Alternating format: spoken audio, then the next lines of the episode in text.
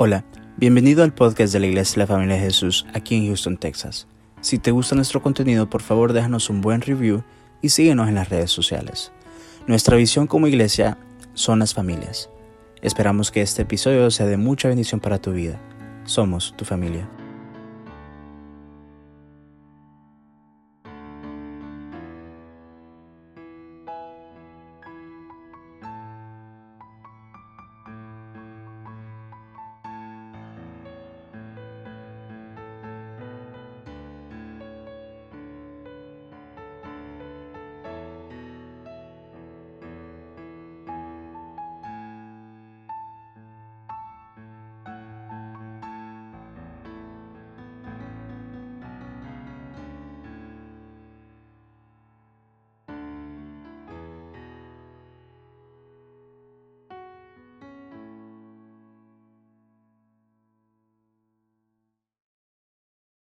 Amén y amén. Pueden sentarse.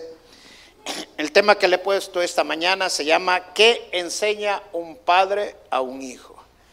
La verdad que se ha desvirtuado un poco lo que es el papel del padre en la sociedad actualmente, pero bíblicamente el padre es el maestro, el padre es un sacerdote que tiene que enseñar a sus hijos. Esa es la obligación del padre y es la responsabilidad que vamos a dar cada padre de familia ante Dios.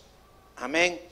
Dice un niño que le preguntaron cuál era la diferencia entre el día de la madre y el día del padre. Y el, día, el niño dijo, es que el día de la madre se gasta más que en el día del padre. Una compañía de teléfono sacó en una ocasión, hace como 40 años, esta noticia. Dice que la diferencia entre el día de la madre y el día del padre es que en el día de la madre se hacen mucho más llamadas que en el día del padre. Y en el día del padre las llamadas son por cobrar. Otra, eh, en los días actuales que estamos viviendo ahora, la diferencia entre el Día de la Padre y el Día de la Madre es que en línea se compra más en el Día de la Madre que en el Día del Padre. Y la otra gran diferencia es que en el Día de la Madre se regresa muchísimo más que en el Día del Padre. En el Día del Padre casi no se regresa nada. Así que los hombres son más prácticos. Cuando compran, compran, ¿verdad? Las mujeres compran para ver si está bien, si les quedó, si no, y están va a ir a regresar, y así es.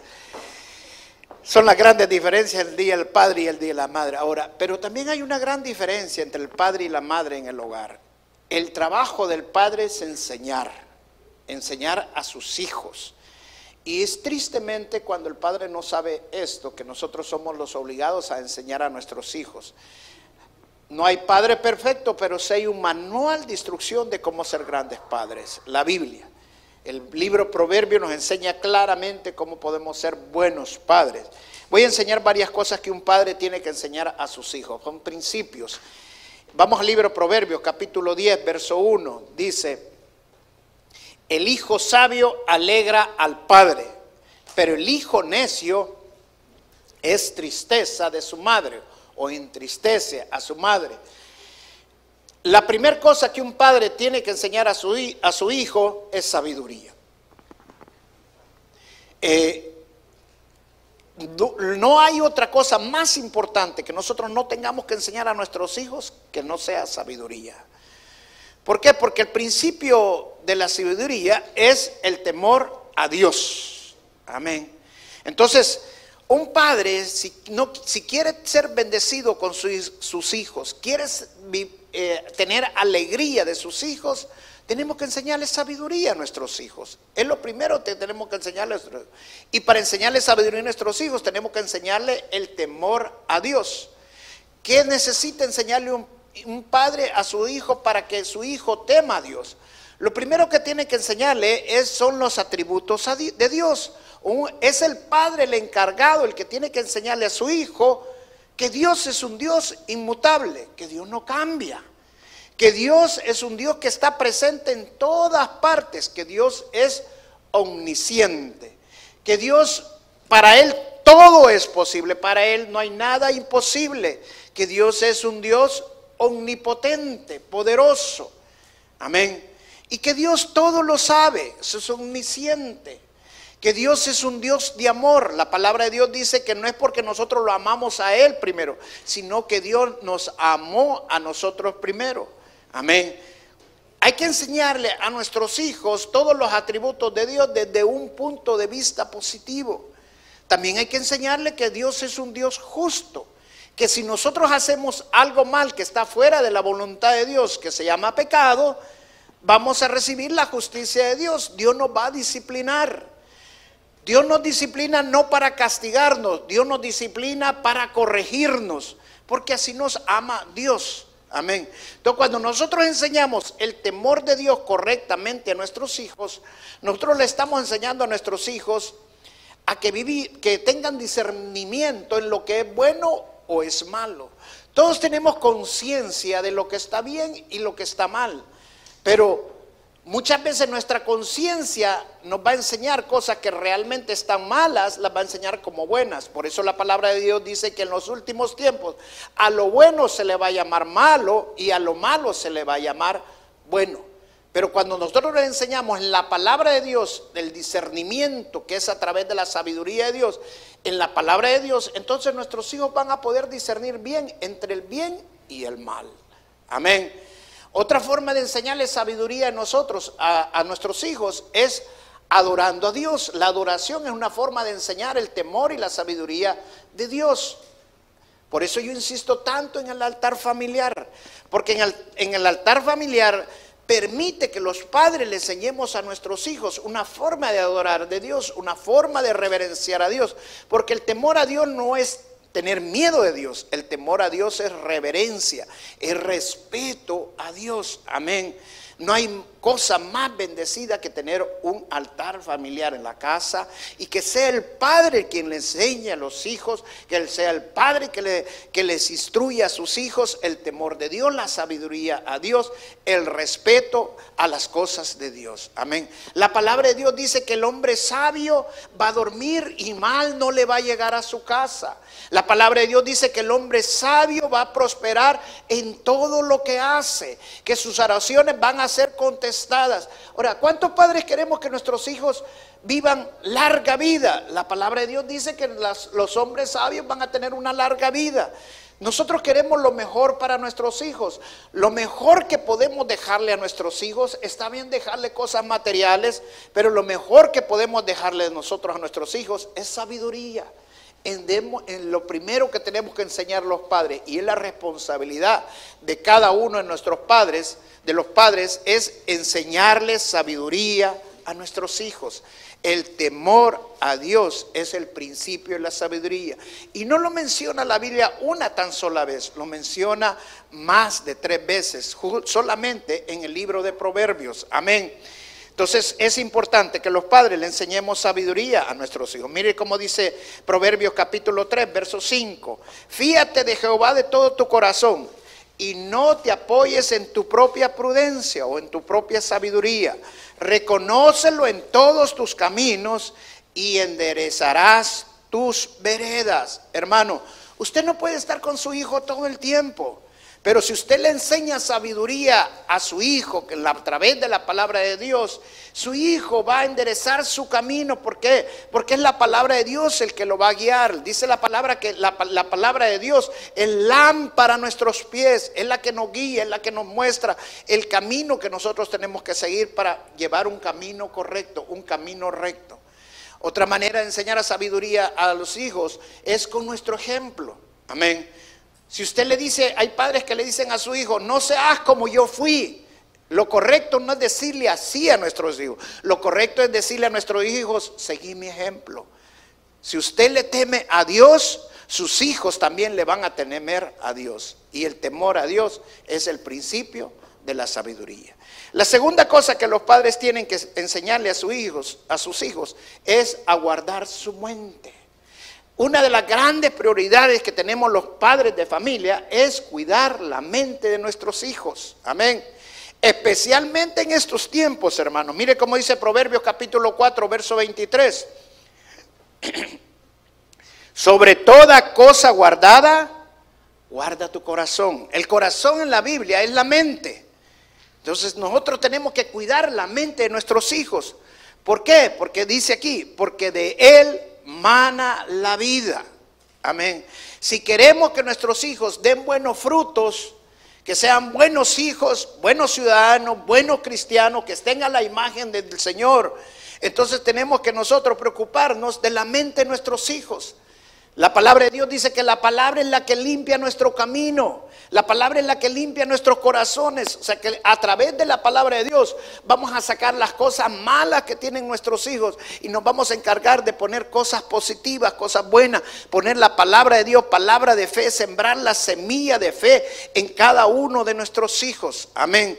Especialmente en estos tiempos, hermanos, donde el Internet está haciendo muchos estragos. No es que sea malo totalmente malo, no, tiene muchas cosas buenas también, pero también hace muchos estragos en la mente de nuestros hijos. Cuidemos la mente de nuestros hijos, amén.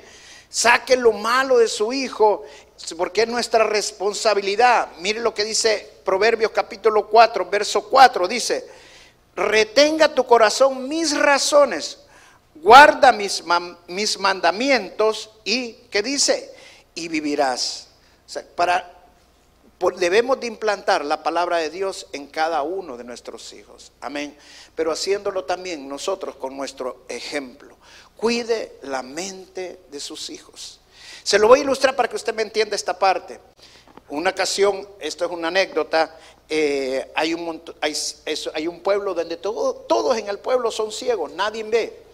Y un día salen seis hombres del pueblo y van por el camino y se encuentran con un hombre que venía montando un elefante.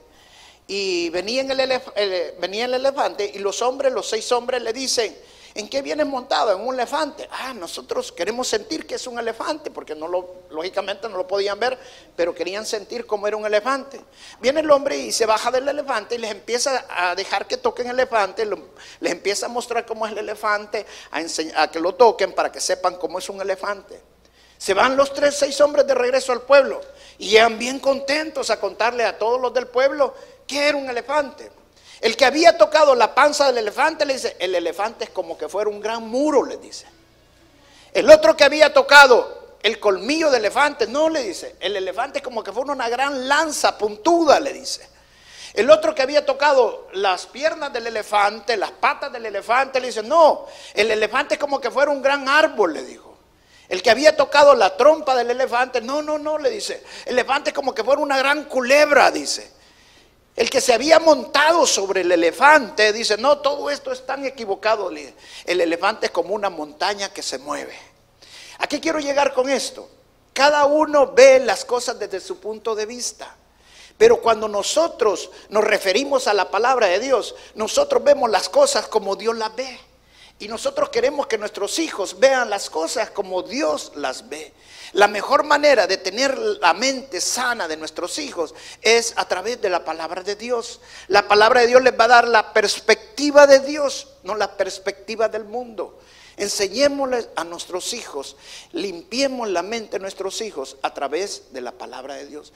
Es nuestra responsabilidad que nuestros hijos tengan una mente sana. Amén. Enseña a tus hijos a obedecer a sus padres. Amén. Esta es otra responsabilidad de cada padre de familia, enseñar a nuestros hijos a obedecerlos a ellos. Mire lo que dice Proverbios capítulo 4, verso 10. Oye, hijo mío, este es un padre hablándole a su hijo, y recibas mis razones, y se te multiplicarán años de vida. ¿Por qué? Porque los hijos muchas veces no quieren escuchar las razones de los padres. Ellos creen tener ellos la razón. Pero aquí el, padre le dice a, su hijo, obedéceme, hazme caso. ¿Para qué? Dice, este es el mandamiento con promesa, para que tengas larga vida. Por el camino de la sabiduría te he encaminado y por veredas derechas te he hecho andar. Es nuestra responsabilidad enseñarle a nuestros hijos a obedecer. Amén. Si usted ve un niño rebelde, si usted ve un hijo rebelde, malcriado, ¿de quién es la culpa? ¿Del niño o de los papás? De los papás. Es nuestra obligación enseñarle a nuestros hijos a que obedezcan. Dice la palabra de Dios que no hay que negarle al niño, hay que corregirlo con la vara. Muchos padres no quieren corregir a sus hijos. La disciplina no es castigo, la disciplina se hace con amor. Si la disciplina es para castigar, eso no es disciplina porque no hay amor. La disciplina es para corregir a nuestros hijos. Somos nosotros los que encargados que necesitamos hacerle que nuestros hijos nos obedezcan.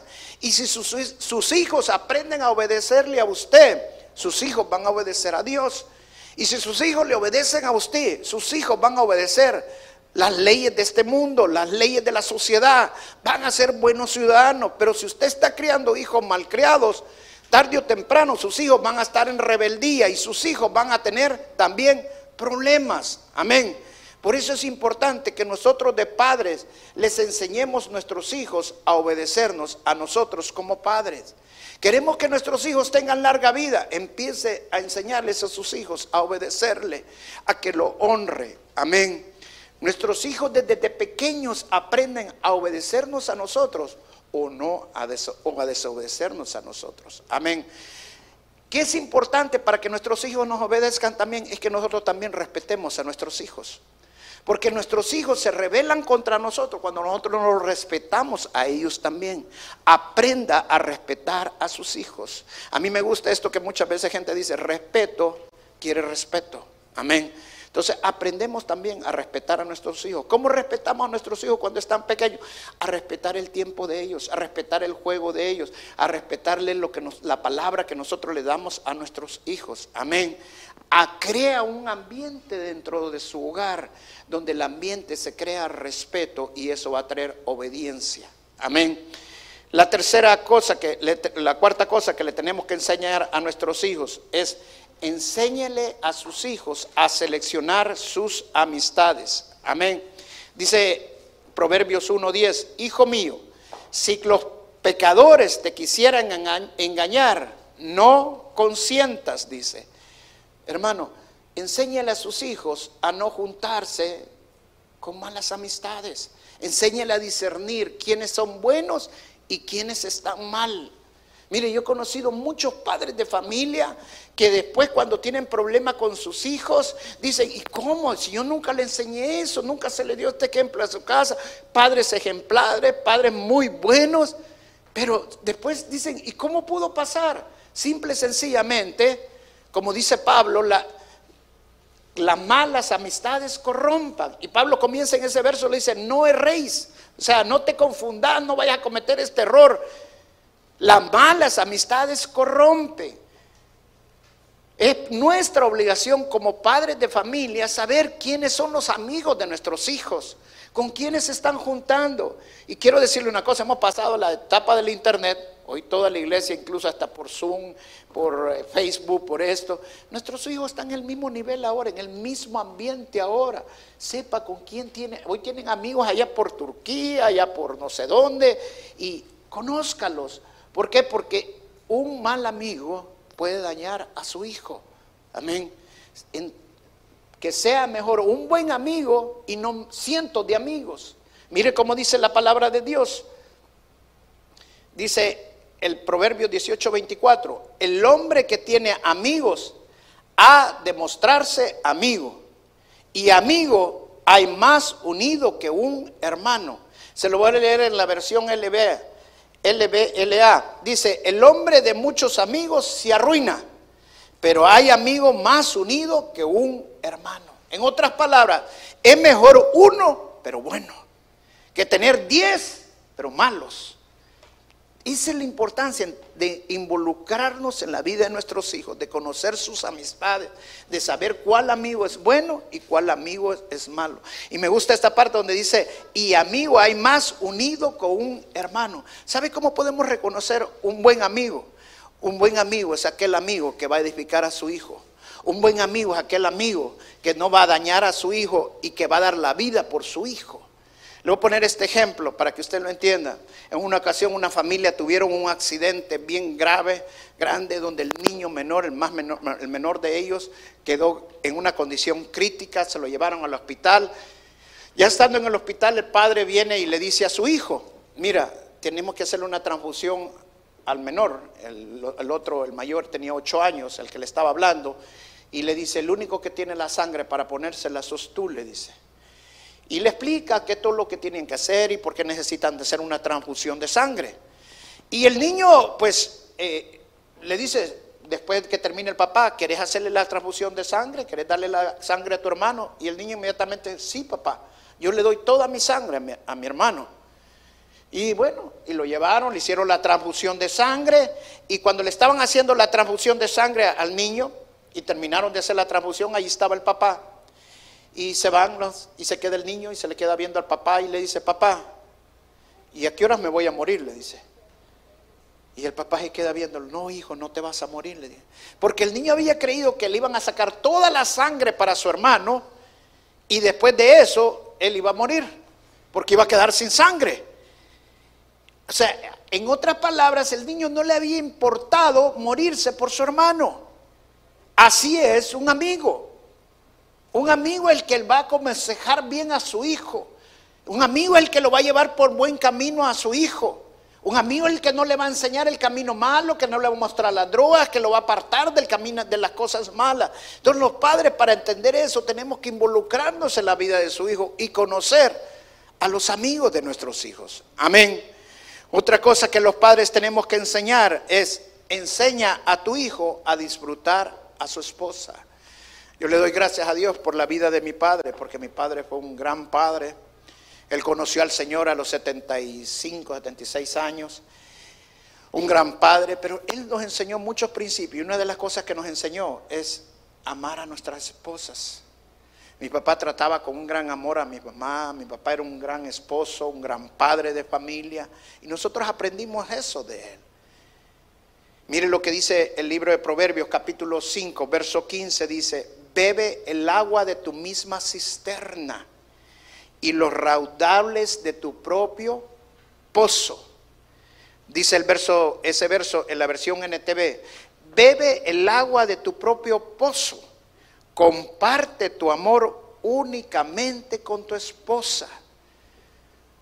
Hermano, aquí es una, es una manera de ponerlo impresionante, me encanta componerlo o sea, cuando habla del mismo pozo es ser leal, ser fiel a su esposa, que no haya otra mujer en su vida. Porque hay muchos padres que tienen hijos por aquí, hijos por allá, porque beben de diferentes pozos. Y dice que tenemos que tener un solo pozo donde nosotros tenemos que beber. Amén. Disfrutar a nuestra esposa. Amén. Que sea ella la única. Disfrutarla a ella. Enséñele eso a sus hijos. Si usted quiere que el día de mañana sus hijos sean buenos padres, buenos esposos, enséñeselo, empiece enseñándoselos usted, tratando bien a su esposa. Yo trato de que mis hijos vean cómo yo trato a mi esposa, cómo la amo a mi esposa, cómo la cuido a mi esposa. Para mí ella es la primera en la casa de todos. Mis hijos vienen después, no es que no los amo, ¿Por qué? Porque yo también quiero que ellos sean así, de esa manera, con sus, con sus cónyuges. Amén. Entonces, enséñele ese principio hermoso en su casa. Y le quiero decir algo, amando usted a su esposa, disfrutando a usted a su esposa, usted está cuidando de su familia. Si usted quiere ser un buen padre de familia, tiene que empezar por su esposa, por su cónyuge. Esa es la manera que la Biblia lo enseña. Es el orden que nosotros tenemos que establecer y el orden que está establecido.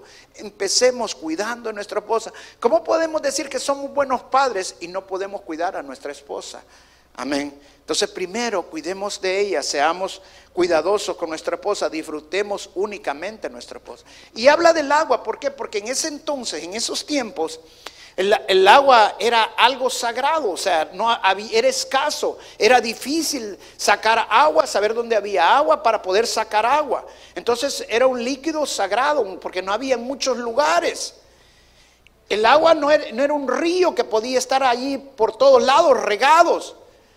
Por eso dice, bebe solamente de tu propio pozo. ¿Por qué? Porque el regalo más grande que Dios nos ha dado a nosotros los hombres es a la mujer, a nuestra esposa. La Biblia dice que la tenemos que valorar como la joya más preciosa. Proverbios 31. Entonces el hombre tiene que aprender a disfrutar de su esposa. Otra cosa que tenemos que enseñarle a nuestros hijos es a que cuiden lo que dicen. Miren lo que dice Proverbios capítulo 4, 24. En otras palabras, que no sean mal hablados, que hablen bien. 4:24 dice, aparta de ti la perversidad de la boca y aleja de ti la iniquidad, la maldad de tus labios. Si nosotros queremos que nuestros hijos hablen bien, si nosotros queremos que nuestros hijos no sean mentirosos, si nosotros queremos que nuestros hijos no engañen a nadie, que no anden calumniando, que no anden chambreando, ¿qué tenemos que hacer nosotros? Lo mismo. Si nosotros cuidamos nuestra manera de hablar, nuestros hijos van a hablar como nosotros. Amén. ¿Por qué? Porque nuestros hijos nos ven a nosotros y ellos van a terminar haciendo lo que nosotros hacemos. Hay una historia de una mujer que estaba partiendo un pastel y el pastel lo partía por pedacitos uno tras otro, tras otro, tras otro, tras otro.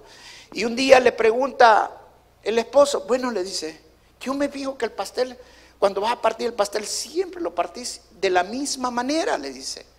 Porque eso es así, porque si hoy solo somos cuatro, porque no partiste solo cuatro pedazos para que comamos los cuatro? No es un gran pastel, es un pastel pequeño. ¿Y por qué tuviste que partir todos los pedacitos?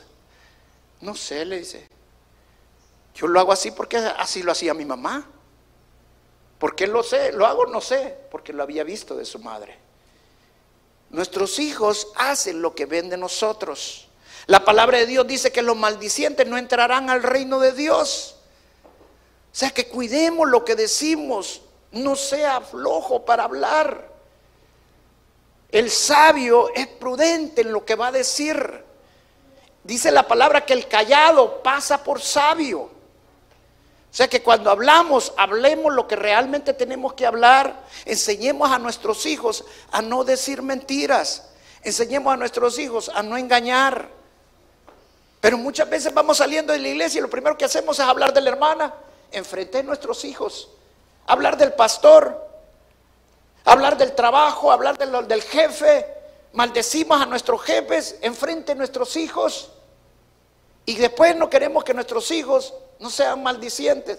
Empecemos a darles en nosotros el ejemplo, pero cuidemos lo que nuestros hijos dicen, cuidemos lo que nuestros hijos hablan. Nunca se me olvida, eh, en una ocasión yo me acuerdo que estaba bien pequeño yo, habíamos ido a una farmacia, mi papá eran, tenían buses, y habíamos ido en un bus a la farmacia. Entonces yo estaba sentado dentro del bus y era los tiempos donde empezaban las manifestaciones en El Salvador, donde, antes de la, guerra, de guerrilla y todo eso, y manchaban las paredes. Y entonces habían escrito en la pared algo, yo estaba aprendiendo a leer. Apenas empezaba a aprender a leer, creo que tenía como quizás unos seis años por ahí, y empecé a leer, y decía, empecé a leer todo lo que, en eso iba a mencionarle una palabra, mala palabra, que eh, malísima, y, cuando le empecé a decir, empecé apenas la mitad de la palabra, ya cuando sentí la gran palmada que uno buscaba de mi mamá. No diga eso, y yo no sabía ni qué significaba. Pero mi padre nos enseñaron a que no dijéramos malas palabras, a que no fuéramos maldicientes. Y le doy gracias a Dios por mis padres, porque nos enseñaron eso. Claro, no fue la manera correcta de hacerlo, pero bueno, me corrigió, me corrigió. Y, créame, desde entonces, para mí esa palabra no sale de mi boca. Ni desde entonces, ni hasta ahorita le he mencionado esa palabra. Allí quedó sellada esa palabra. ¿Por qué? Porque tenemos que enseñarles a nuestros hijos a cuidar lo que dicen. Amén. Luego, y tengo amigos que le digo que no pueden decir ni una estrofa sin mencionar esa palabra. No salen de esa palabra lo menos que, hablan. Y digo, wow, dijo yo. Enseña a tu hijo a trabajar. Otro principio que tenemos que enseñar a nuestros hijos. Dice la palabra que debemos de imitar a la hormiga, dice el proverbio. ¿Sabe por qué tenemos que imitar nosotros a la hormiga? Porque la hormiga no tiene capitán para trabajar. Claro, si usted está con un látigo detrás de sus hijos, sus hijos van a trabajar, sí o no. Pero ¿qué tal cuando usted no, no está allí? Por eso tenemos que enseñarle a nuestros hijos a trabajar. Una vez más les digo, le doy gracias a la vida por, de mi padre. Una de las cosas que mi padre nos enseñó a nosotros fue a trabajar. Cuando nosotros estábamos como adolescentes y ya uno quiere ganar su, tener dinerito en la bolsa o algo, y, yo le decía, papá, eh, deme dinero, vaya a trabajar, me decía. Vaya a trabajar, si quiere dinero, gáneselo, me decía. Y teníamos buses y nos tocaba ir a revisar los buses. Y todos los días nos íbamos, todos los salíamos del colegio y nos íbamos a los buses a revisarlos.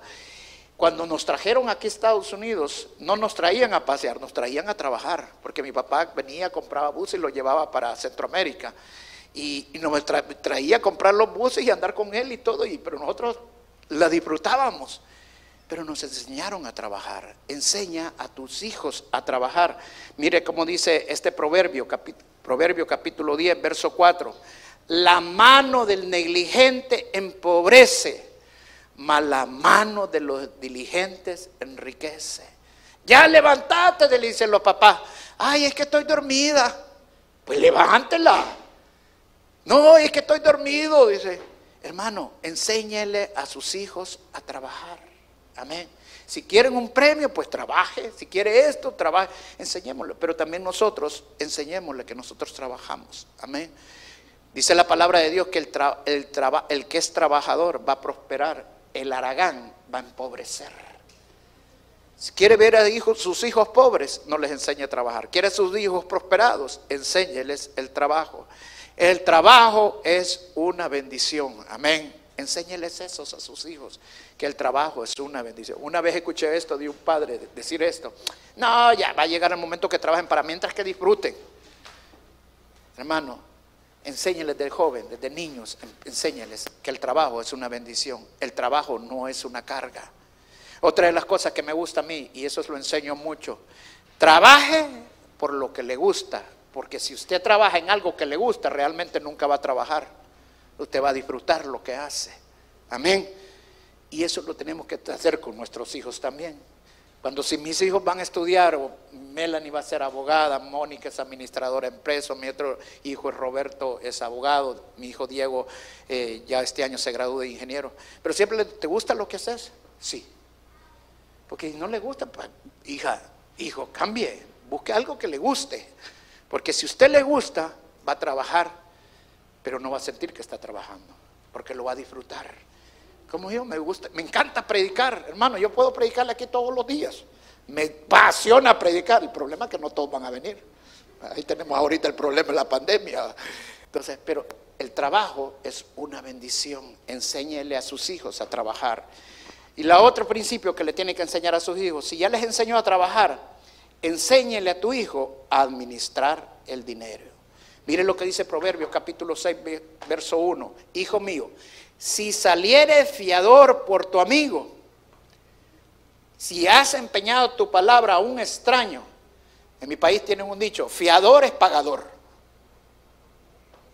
Es la verdad, es la verdad, hermano. Miren, yo tenía un negocio, todo el que le servía fiador es el que terminaba pagando. O sea que el que lleva un fiador realmente no es el que, va, el que va con la intención de pagar. Y el que sirve de fiador es el que termina pagando. Una de las cosas que yo le he enseñado mucho a mis hijos es a no endeudarse.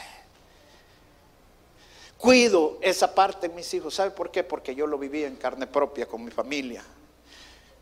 Mi padre, una ocasión estaba sufriendo por uno de mis hermanos que se había endeudado bastante, estaba quizás a punto de perder su casa. Y mi padre quería ayudarle porque si su hijo está en problemas eh, eh, económicos, uno de padre nunca deja de ser padre. Entienda eso. Cuando sus hijos se van, especialmente los varones, ni le van a hablar. Y si le hablan para cobrar.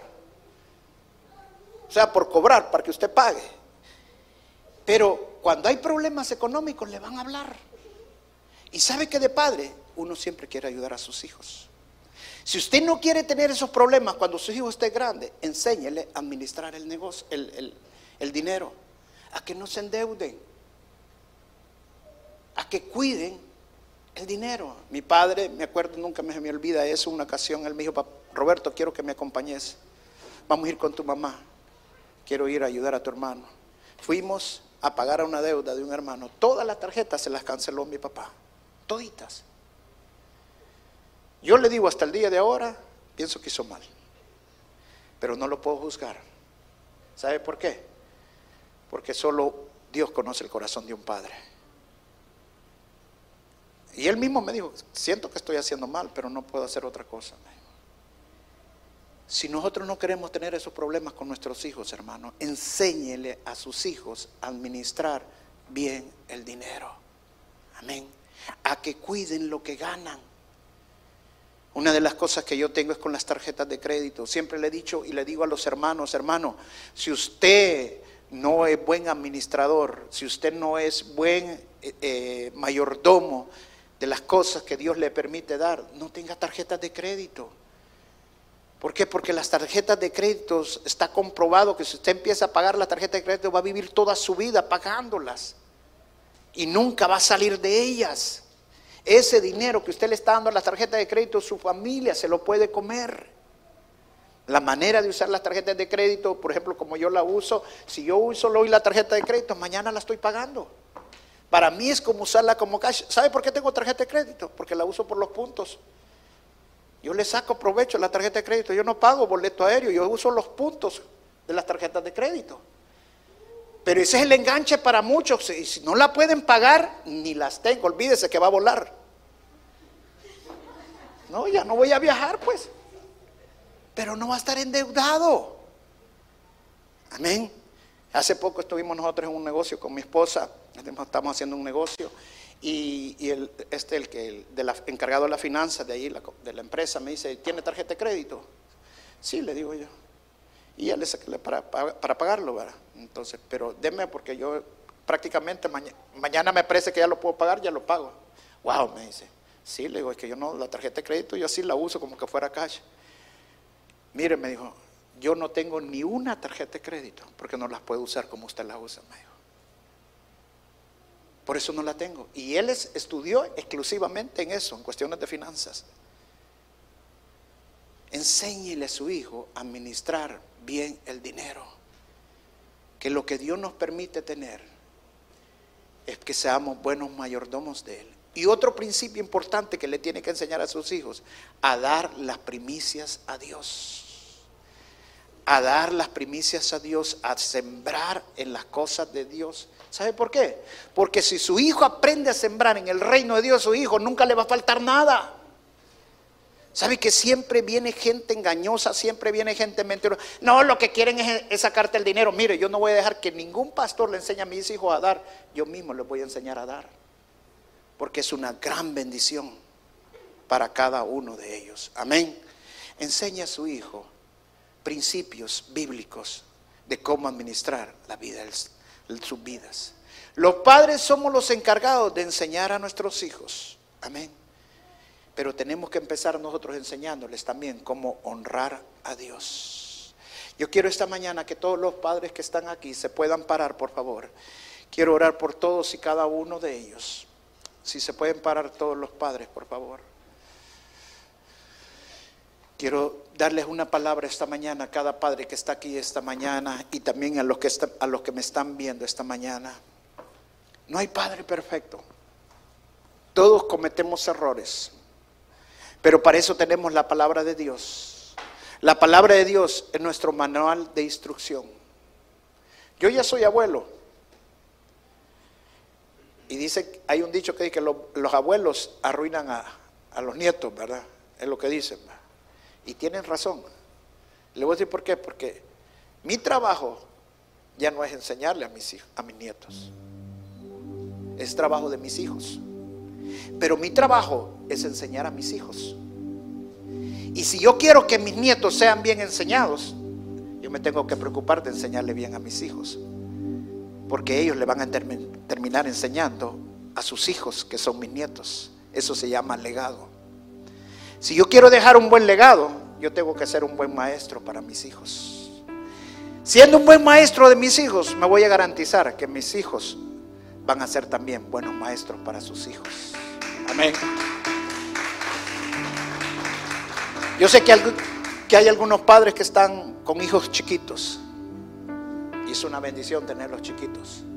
No desaprovechen cada día no solamente hay que enseñarlas, hay que disfrutarlos también.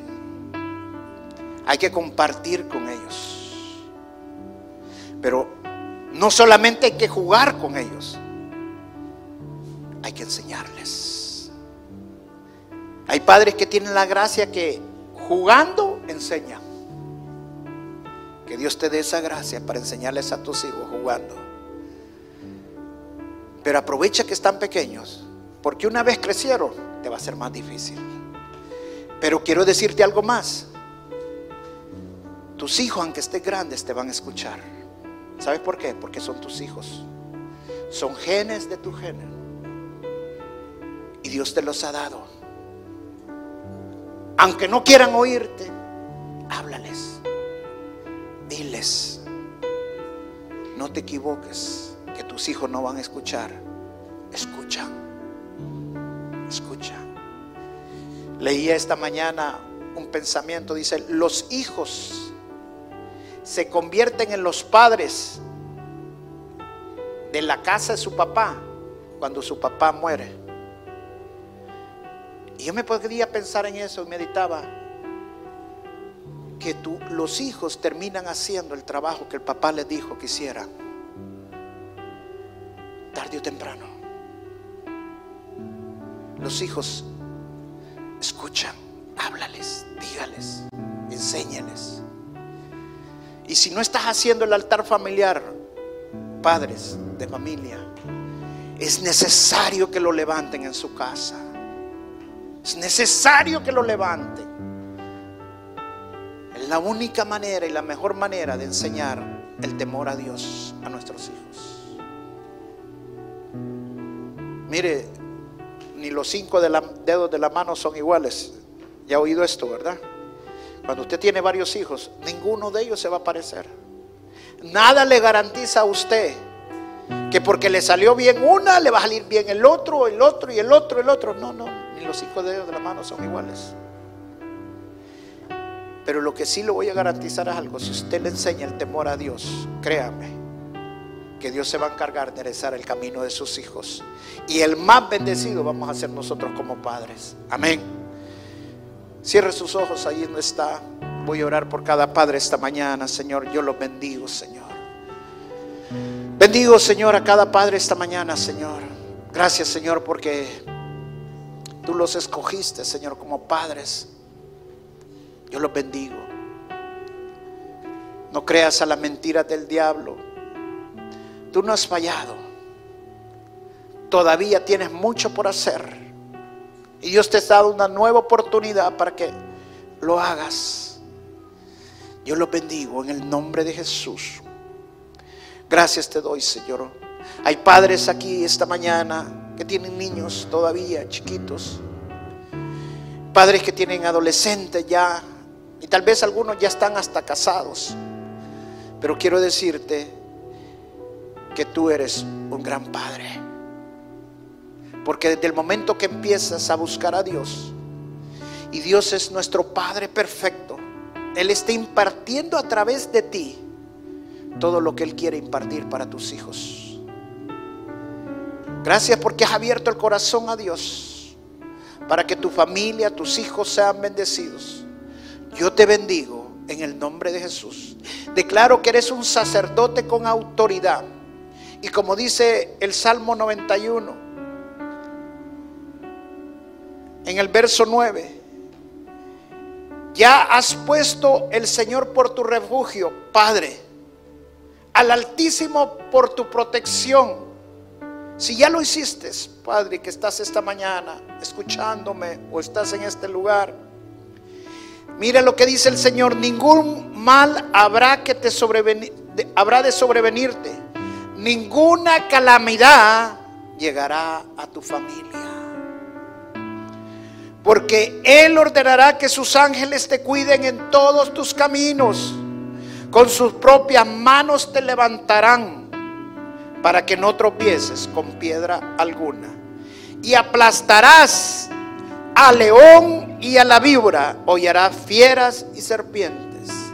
Esa es la autoridad que Dios te da cuando tú lo buscas, Padre, esta mañana. Tú tienes la autoridad espiritual en el nombre de Jesús sobre tu familia. No dejes que Satanás te quite esa autoridad. Y el Señor la ganó en la cruz del Calvario por cada uno de nosotros.